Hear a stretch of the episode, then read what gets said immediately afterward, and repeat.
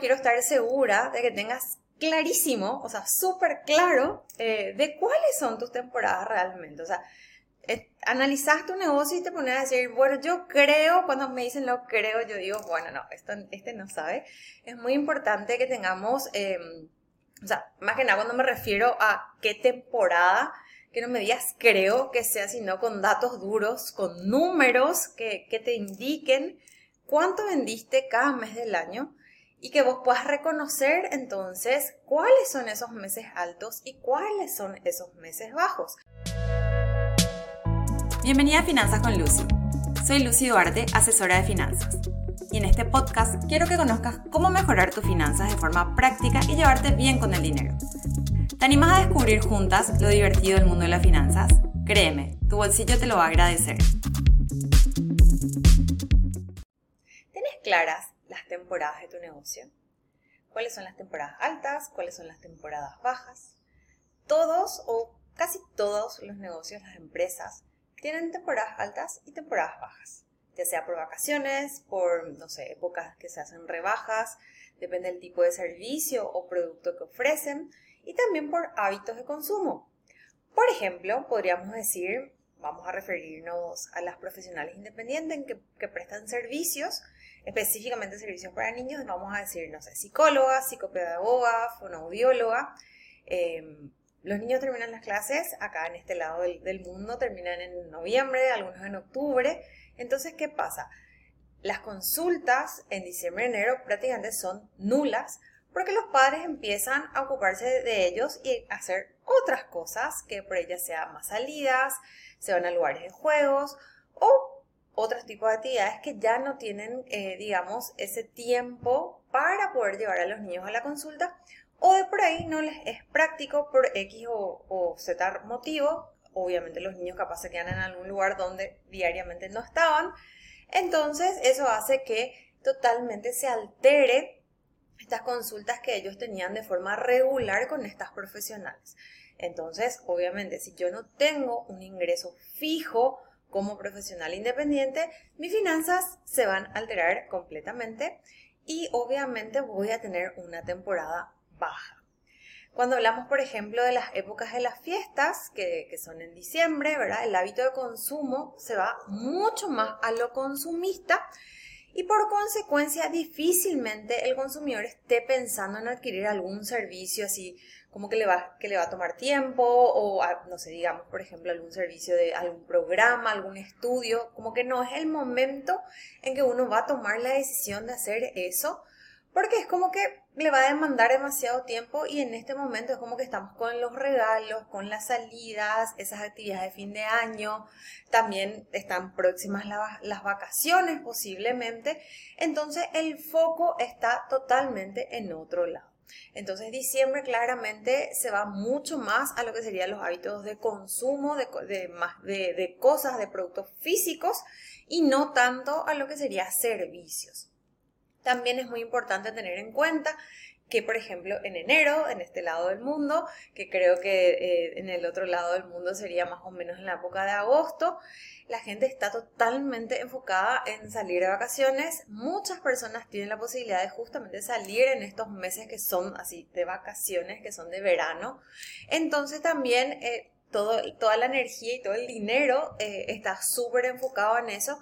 Entonces posiblemente enero sea temporada baja para cualquier tipo de servicio, eh, excepto alguna particularidad que tenga algún negocio que ya sea puede ser agencias de viajes o empresas, por ejemplo, que vendan cosas de verano, etcétera, etcétera. O sea, siempre va a depender del tipo de negocio que nosotros tenemos, depende del tipo de producto o servicio que nosotros ofrecemos, si va a ser una temporada alta o baja que también tenemos que tener en cuenta que nuestro negocio puede tener diferentes productos o servicios, entonces eso también va a, digamos, a darnos diferentes temporadas en diferentes tipos de productos.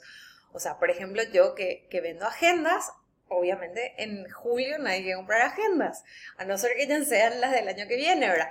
Pero obviamente eh, este producto específicamente ya no tiene salida en esa época del año, entonces yo por eso tengo que estar analizando cada producto o servicio que yo tenga. También es muy importante tener en cuenta, eh, por ejemplo, si mi cliente ideal, mi cliente ideal tiene familia, tiene hijos, obviamente en la época previa al inicio de las clases están totalmente enfocadas ya sea en comprar útiles, en todo lo que genera eh, el año escolar, entonces no hay foco, digamos, de estar pensando en otra cosa.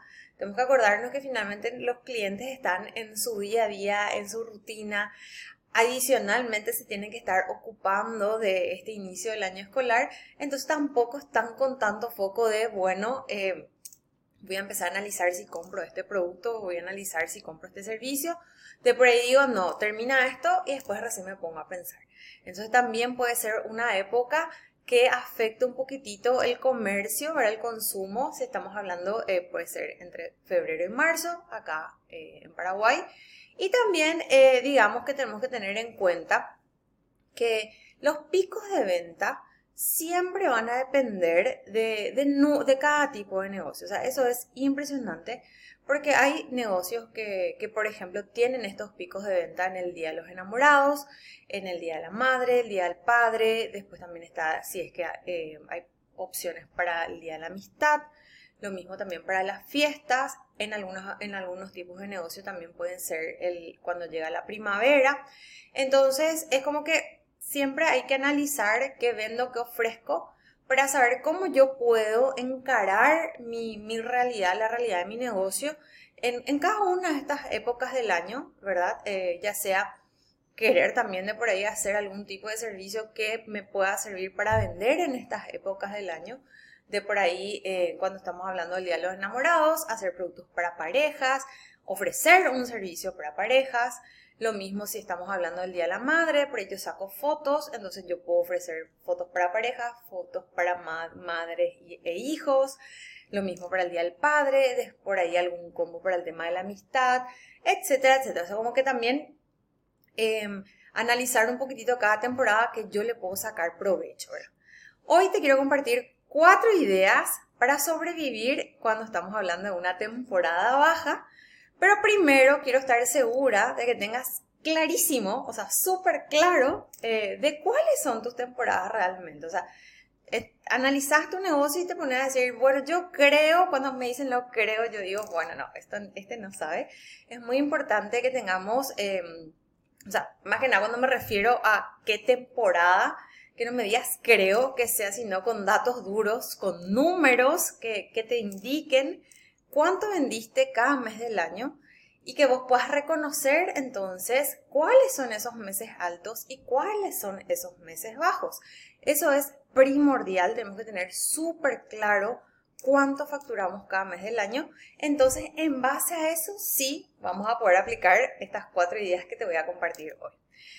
Y bueno, antes, que, antes de compartirte, si no tenés esos datos, por favor, tomate un momento, tomate un ratito, tomate un día, una tarde, busca datos de tu negocio para que conozcas bien cómo fueron las ventas de cada año y si es posible, también busca la del año anterior. Y si es mucho más posible, te pido que trates de analizar qué producto vendiste, qué servicio vendiste en cada uno de esos meses del año, porque eso te va a ayudar a tener un panorama mucho más específico para poder tomar decisiones.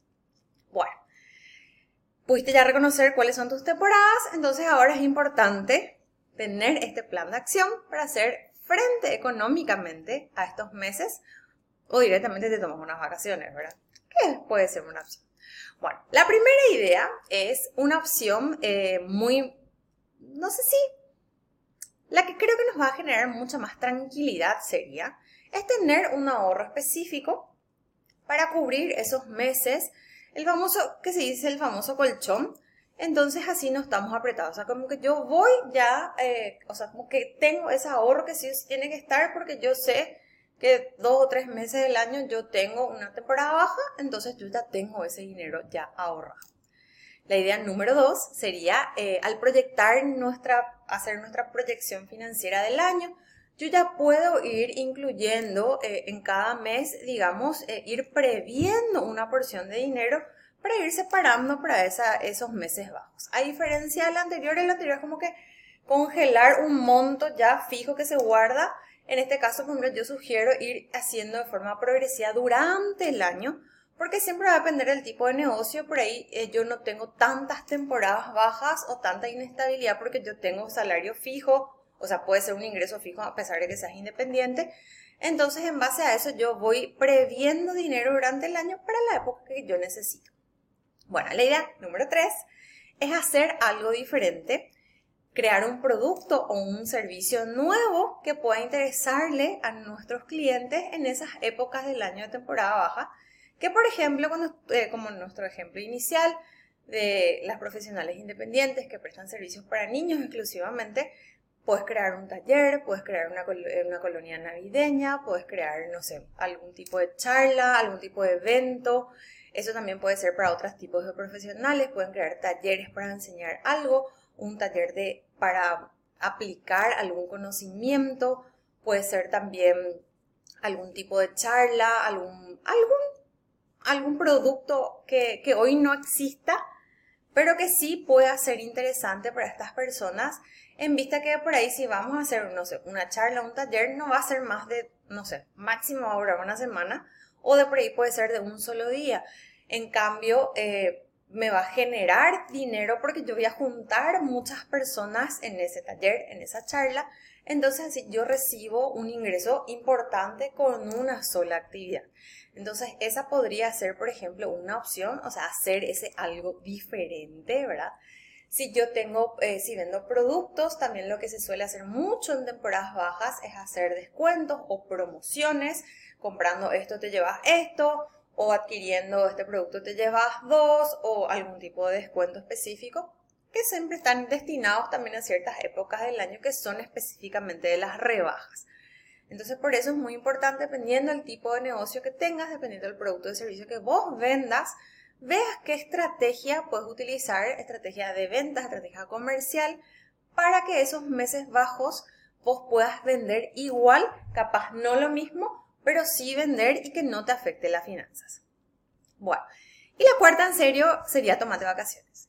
Y no de mal gusto, sino que al contrario, o sea, si yo ya sé que en enero no pasa nada en mi negocio y que yo tengo el colchón financiero, yo tengo la proyección, yo ya tengo previsto el dinero que yo necesito, de por ahí puede ser el mejor momento para tomarme unas vacaciones, tomarme un mes libre o 15 días o 3 semanas o lo que fuera, o capaz también para enfocarme en otras cosas, ya sea planificar mi año, proyectarme, lo, que fuera. O sea, tomarme un tiempo para mí también no, estaría mal de generar em, nuevas ideas que me, que me ayuden para el año siguiente. De por ahí también puedo ocuparme de ciertos proyectos que tengo pendientes. No sé, eh, de repente si en mi negocio yo no tengo un sistema de facturación y quiero un sistema y quiero un inventario, por ahí, bueno, este mes bajo yo puedo aprovechar para eso también se suele aprovechar para hacer mejoras, ya sea pintar, cambiar, modificar. Entonces, tratar de ver que estos meses, digamos, que son de temporadas bajas, podemos utilizarlos para otra cosa o ya sea eh, que tengamos nuevas ideas, poder también generar más dinero en estos meses que son bajos, ¿verdad? Es también eh, muy importante eh, reconocer que obviamente al no facturar lo que yo tenía pensado, esto me genera un estrés, una, ansiedad, ¿verdad? Pero yo creo que cambia muchísima la sensación, o sea, esa sensación ya no va a ser la misma de estrés ni ansiedad. Si yo soy consciente que esos meses, esos meses son así, entonces si yo ya sé que son así, entonces yo ya voy a actuar de una manera diferente porque yo ya soy consciente de que esa es mi realidad y puedo tomar cualquiera de estas cuatro ideas para que justamente pueda estar más tranquila en esta temporada baja si es que me va a tocar y que más que nada eh, tengamos presente que podemos hacer un montón de cosas que por ahí hoy no estamos haciendo porque no tenemos tiempo. Entonces por ahí esta temporada baja me va a ayudar a hacer esos pendientes que yo tenía y paralelamente por ahí puedo generar también más dinero. Así que hoy te dejo la tarea de que analices cuáles son tus temporadas y que crees un plan de acción para esas temporadas bajas y que también eh, te ayude a mejorar tus finanzas, esta organización financiera que vas a hacer al reconocer tus temporadas. Gracias por estar del otro lado. Nos reencontramos en el próximo episodio. Si quieres recibir más info, anotate a mi lista de mails ingresando a mi web www.lucianaduarte.com, Luciana con 12, y seguime en las redes sociales.